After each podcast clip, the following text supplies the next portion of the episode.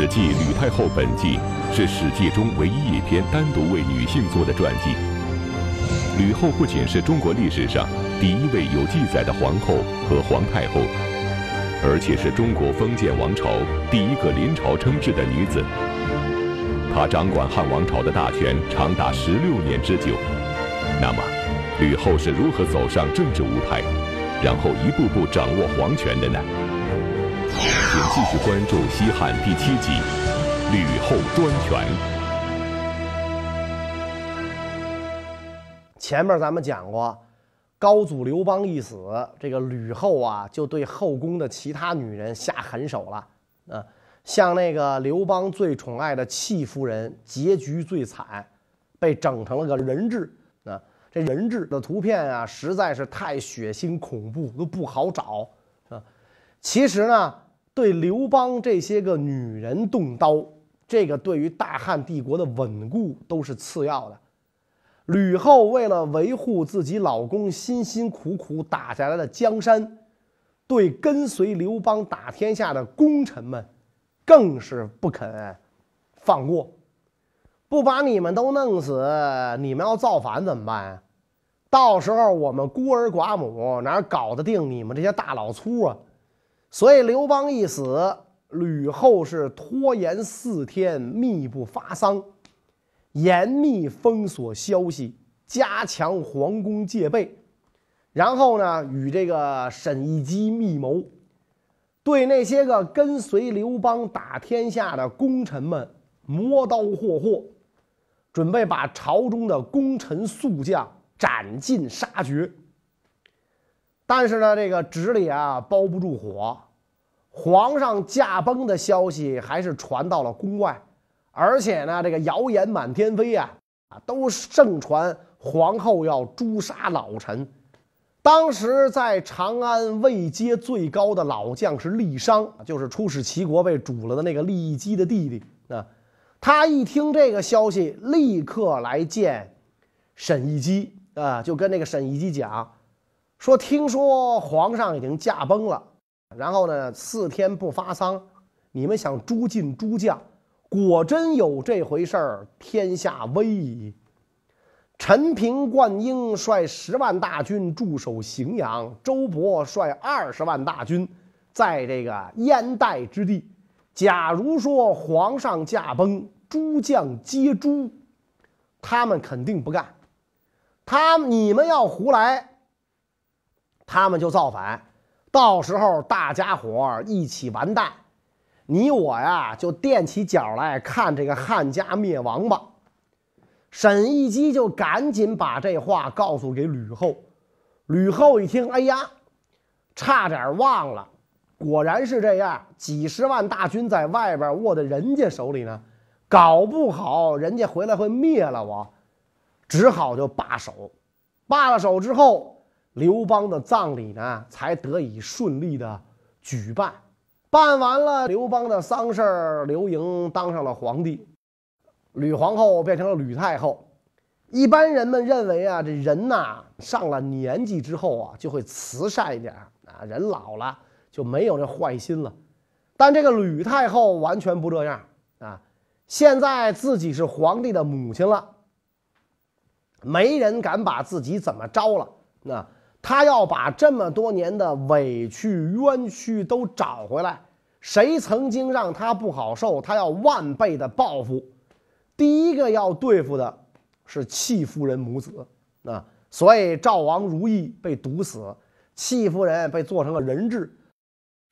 惠帝看到人质之后，心理上受了刺激啊，觉得这个皇帝做到这个份儿上实在是太失败了。从此之后，日日饮酒淫乐，不但跟多名女性保持或发生不正当关系，还养了几个男宠啊，男女通吃，不理朝政。吕后就渐渐的抓住了大权，啊，吕后这个人呢，这个嫉妒心太强啊，太好吃醋，所以当年蒙先帝恩泽的这帮人呐，就惨透了。刘邦一死，太后下令封锁后宫，你们这些个贱人就等死吧！除了极少的几个妃子之外，其他人就都被幽居在深宫当中。对于这个刘邦的女人们，吕后是一点都不客气。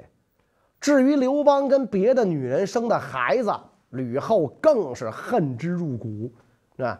你比如说那个赵王如意，不就被毒死了吗？除此之外，啊，前面咱们讲过啊，这个刘邦当年在沛县流氓无赖的时候，和开酒店的寡妇乱搞，有个寡妇呢给他生了个儿子，这个儿子就是刘肥。娶了吕后之后啊，这个吕后就相当于是刘肥的后妈。可以讲，刘肥实际上是被这个吕后吕雉给养大的，但是就这么一个长时间跟着自己，几乎相当于己出的儿子，吕后也看着不顺眼。刘邦称帝之后，刘肥被封为齐王啊，按年纪呢，他比吕后生的这个刘盈大啊，因为刘邦还没娶这个吕雉呢，就生了他嘛啊。惠帝做做皇帝二年，诸侯按照规定都来长安朝拜皇帝，齐王刘肥也来了。皇帝刘盈请大家吃饭啊，家宴嘛，是吧？只叙这个辈分，不按君臣。刘盈就让齐王刘肥呀做了个上首啊，坐上座，大哥大哥的喊着。吕后特别不高兴，什么大哥大哥的，这地方只有君臣啊。哪有兄弟啊？让你坐上座，你就舔了个大脸往上坐呀？你是不是不把皇上放在眼里啊？当时吕后就动了杀心，想干掉齐王刘肥。吕后想要诛杀刘肥，然而刘肥居然逃脱了吕后的毒手，幸运的活了下来。那么刘肥是如何化险为夷的呢？吕后就让人端来两杯毒酒，放到这个刘肥面前。刘肥端起一杯，站起来向吕后敬酒。惠帝刘盈一看大哥都站起来了，就赶紧端起另一杯酒，也向母亲敬酒。这一下，吕后吓坏了，我天啊，是吧？早知道我端一杯啊，我干嘛端两杯啊？是吧？这万一我儿子要喝了怎么办呢？是吧？顾不得自己的身份。从这个座位上下来，离席而起，抓住刘盈的双手，强行把他的酒杯夺过来放下了。你想这个举动啊，非常失态啊，搁谁看在眼里都会觉得怪异。刘肥当时的酒还没喝，吓得就不敢喝了啊，赶紧说自个儿已经醉了啊，醉了醉了，我不能再喝了啊，然后就就借故离席了啊，跟他爸一样搞尿遁就离席了。然后刘肥就派人打探消息，这怎么回事儿？这个，那这这当时太后为什么拦着不让皇上喝酒啊？一打听，打听出来了，酒里下了毒了。刘肥一想，完喽，那恐怕我要和那个倒霉催的刘如意一样，死在长安城了。刘肥的手下知道之后，就跟刘肥讲啊，说大王您现在唯一的避祸之道，就是把自己的齐国封地。拿一块出来送给鲁元公主啊，吕后最喜欢的女儿。吕后看到女儿得了好处，就不会怎么样。刘肥一听，赶紧拿出了一个郡，送给这个鲁元公主啊，做食邑，然后低声下气的宴请吕后和惠帝。吕后一看这刘肥挺懂事儿嘛，啊，所以这顿饭呢吃的比较高兴，这才把齐王刘肥啊。放回到封国。吕后掌管朝政大权的消息很快传到了匈奴，于是匈奴的冒毒单于趁机下书羞辱吕后。面对强大的匈奴，吕后化干戈为玉帛，避免了汉匈之间的一场兵险之灾。那么，他到底采取了什么样的外交手段呢？咱们前面讲，北方的这个匈奴啊。在冒毒单于率领下，国力强盛。汉朝呢，采用了刘敬的建议，就是和亲。惠帝三年，也就是公元前一百九十二年，汉朝又要以宗室女子作为公主，嫁给这个冒毒单于。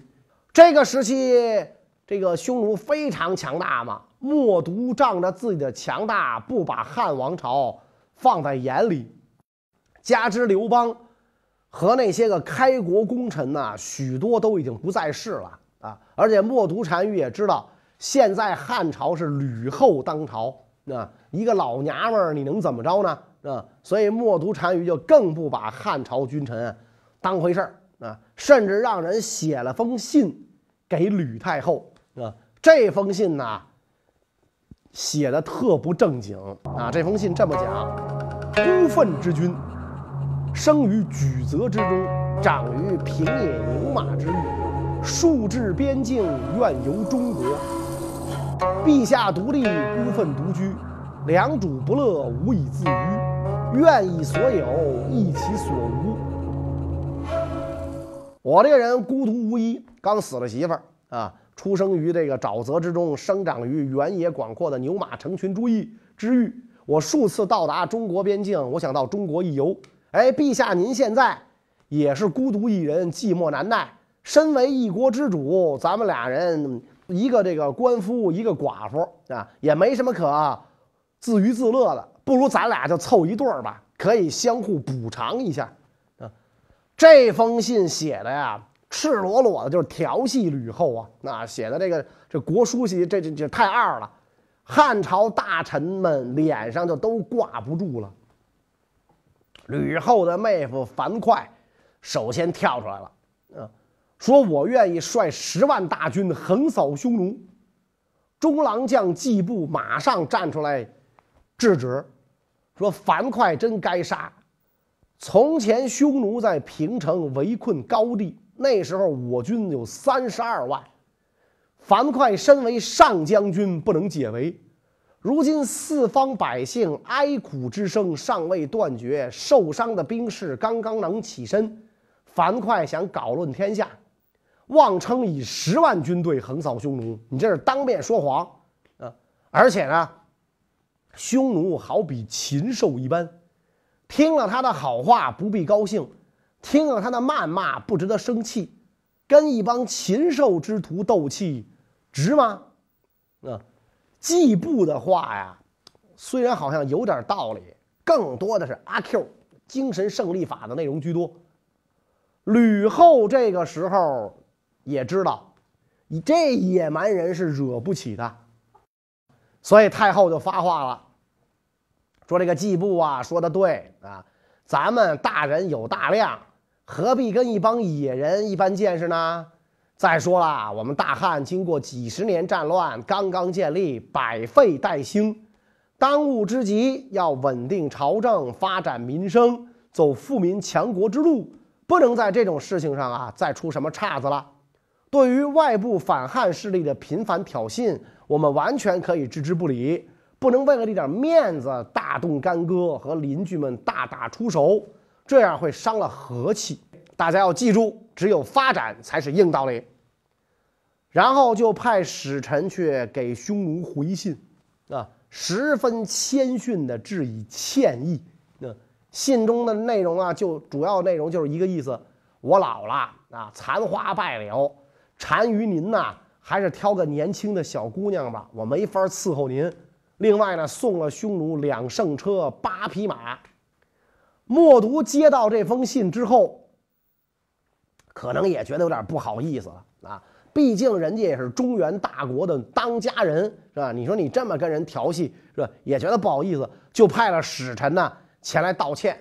单于觉得不好意思，也献上了马匹，跟汉朝呢和亲为好。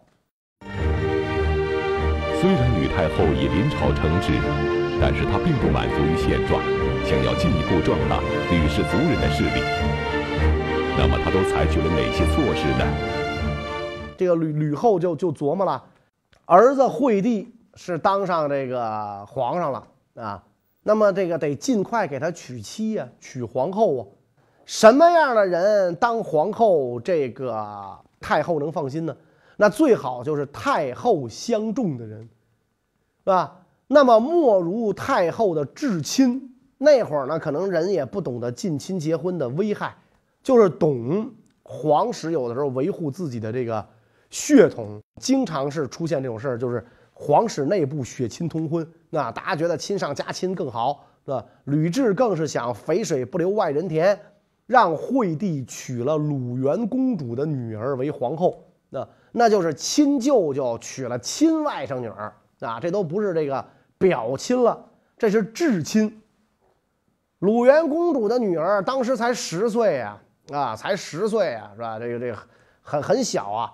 稀里糊涂的就进了宫，跟舅舅一块儿过日子，啊！但是呢，这个鲁元公主的女儿张氏入了宫之后，跟舅舅结了婚，一直没有生育，是吧？估计是做舅舅的不好意思对这么点小姑娘下手，也可能舅舅更喜欢男人，所以这个张皇后啊生不出小孩来。吕后一看这不行啊，这个是吧？所以就自作主张。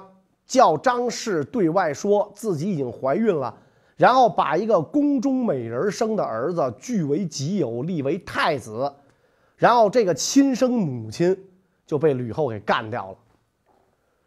公元前一百八十八年七月，汉惠帝当了七年皇帝，驾崩了。他的死啊，吕后要负主要责任啊。最关键的是把这个戚夫人给剁成个人质。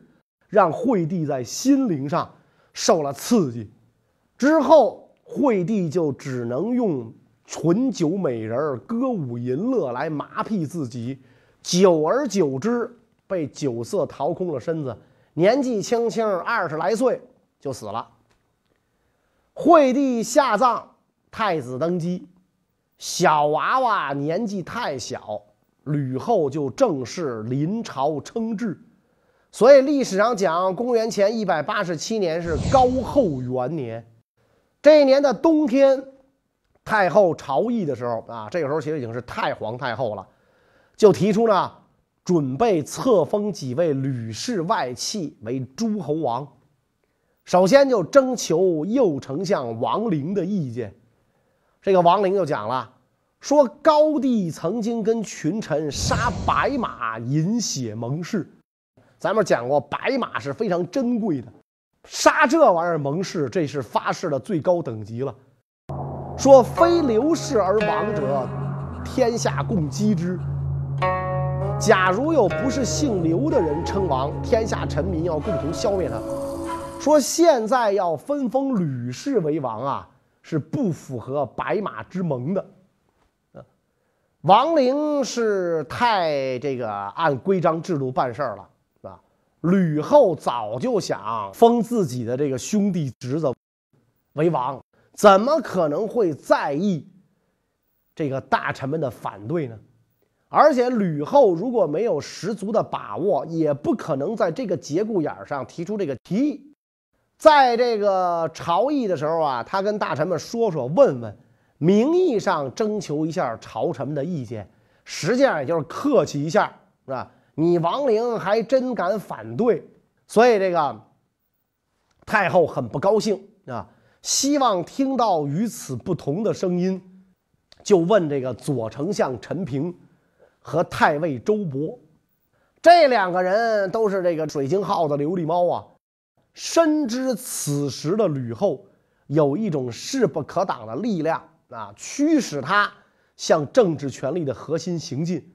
如果此时跟他硬碰硬对着干，无异于以卵击石，到最后不但不能保得住刘氏江山，自己的身家性命啊也难以保全。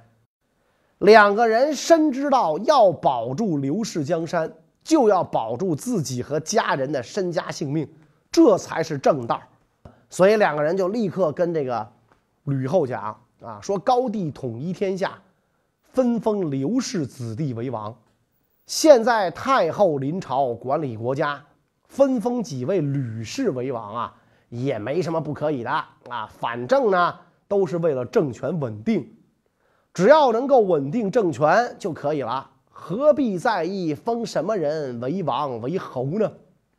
况且时过境迁，当年白马之盟的时候，高皇帝之所以说。非刘氏而亡者，天下共击之，是怕引起军阀混战才这么说的。现在天下虽然贫困，但政权早已稳定，为了巩固政权，使我大汉王朝长治久安，适当的对以前的政策法规做出点修改也是应该的。活人总不能让尿给憋死吧？这番话说完，太后非常高兴。你看看，还是陈周二卿有见解呀。朝议一结束，王陵就责备陈平和周勃。说当初高皇帝人饮血盟誓，你们二位不在场吗？现在高帝驾崩，太后以女主临朝，要封吕氏为王。如果你们为了逢迎太后懿旨而背弃盟约，你们有何脸面见高帝于地下呢？陈平、周勃就跟这王陵讲了，说现在在朝廷之上当面见祖太后。我二人确实不如您，可是将来安定国家、确保高祖子孙的刘氏天下，您肯定不如我二人。现在顺从吕后，你要让他感觉爽，觉得我们这些老臣呐和刘氏一族不会对他构成威胁，他就不会对我们和刘氏子孙痛下杀手。这样一来，自然就保住了刘氏江山。待日后时机成熟之后，再从吕氏一族手中夺回皇权，当然不成问题。王陵一听啊，无言以对啊，的确，人家这哥俩是有见识，是吧？所以，作为一个君王，在权力方面，希望得到的自然是绝对的权利，不受任何限制。王陵既然不能顺从吕后，右丞相就别干了啊，下岗吧。当年十一月，太后就升王陵为太傅，明升暗降，太傅就是虚职嘛，剥夺了他的实权啊。于是王陵称病，免职回家。然后左丞相陈平升右丞相，辟阳侯沈亦基为左丞相，但是呢，不执行左丞相的职权，只负责管理宫廷事务。啊，更是负责管理太后的事务，跟郎中令一样啊。但是这个沈亦基啊，早得太后宠幸啊，公卿大臣都要通过他来裁决政事。吕后在打压反对派的同时，在朝中布置党羽，连中央的最高官职丞相、太尉、御史大夫，都是由他的心腹担任。障碍扫清后，吕后的专权之路是不是畅通无阻了呢？这之后，太后开始大规模的给自己的吕氏宗亲呢封王封侯。先把自己死去的父亲吕太公追封为宣王，然后追尊兄长为道武王。要说这也不过分，俩死人追了就追了呗。但这只是一个开端。后来太后的女儿鲁元公主也去世了，那这太后也挺可怜的，儿子女儿都没活过自己。所以封公主之子张衍啊，就是这个这个自己的外孙为鲁元王啊，然后议定公主的谥号是鲁元太后。然后这个太后就准备封吕氏为王了，又怕刘氏宗亲有意见，就安抚刘氏宗室，把刘邦的一些个兄弟叔伯子侄封了几个王侯。但是这个王侯不白给啊啊！他派这个心腹向这些人解释，为什么要封你们做王侯？是因为太后也想封吕氏为王。吃了人的是嘴短，拿了人的手软。这些个刘氏一看，得咱得了王侯，人家吕家也要王侯帽，能不给吗？不给，咱这也摘了。所以这帮人识趣的奏请太后立。道武王的长子立侯吕台为吕王，把属于齐国的济南郡割出来，另立吕国。吕氏为王，已经违反了大臣们和刘邦当年的约定。但是太后一看，没人敢硬碰硬的拦他呀，这胆儿都更肥了。那个时代的这个女性啊，是不玩政治的。能少受点政治歧视就不错了，但是吕后这个时候啊，不但玩拉着这个兄弟姐妹一块玩啊，她称称制的第四年，也就是汉高后四年，封妹妹为临光侯。啊，这个吕氏一门呐，不但男性封王封侯，连女性都封了侯。中国历史上还真是有，真是少见这种女侯爵。吕氏一门封王封侯，啊，按说这个吕后这个时候应该是这个高枕无忧了吧？麻烦事来了，什么事来了呢？惠帝死了之后，继位的这位少帝年龄一天一天长大了，长大了之后，不知道打哪儿听说的。是吧，说自己啊不是张皇后的儿子，亲妈呢被弄死了，所以他就跟人发牢骚，啊，说皇后怎么能杀了我的生身母亲啊？等我长大成人之后，我就要报仇。太后闻之，吕太后闻之，心中就有所顾虑啊，非常不高兴。老娘把你扶上帝位有多不容易，你小兔崽子知道吗？你现在要报复我，这怎么行？所以呢，就把这个少帝幽禁于后宫永巷之中，对外宣称这个少帝患病，任何人不得与少帝相见。然后太后就告诉群臣说：“如今皇帝长期患病不愈，精神失常，不能啊继承皇统治理天下了，应该另立新皇帝。”啊，群臣这个时候都服了呀，是吧？所以就纷纷下跪叩头，说皇太后旨意是为天下百姓着想，对于安宗庙保国家必定产生深远影响。群臣顿首奉诏，啊，大家这个这这一套官话都会说了啊，你这么做啊，肯定是为了国家好啊。既然你是为了国家好啊，那么你想怎么着就怎么着吧，那您爱怎么整就怎么整吧，是吧？我们不管了。于是。吕后就废掉了少帝，而且呢暗中杀死啊。要说这个人也是自己亲孙子，是吧？这个这个惠帝跟别人生的也是亲孙子，就被杀死了。然后立衡山王刘毅为皇帝啊。这个由于太后治理天下，所以新皇帝继位之后呢，也不称元年啊，也不是这个就叫这个新帝的元年，仍然是汉高后多少多少年。所以大汉天下呀，就落到了吕后的手里啊。他在这个朝中是掌控一切，他那些吕氏亲族们，十几个人被封为王侯啊。那吕氏的势力很庞大，刘邦的子孙很多都被吕后找借口啊给收拾了，啊。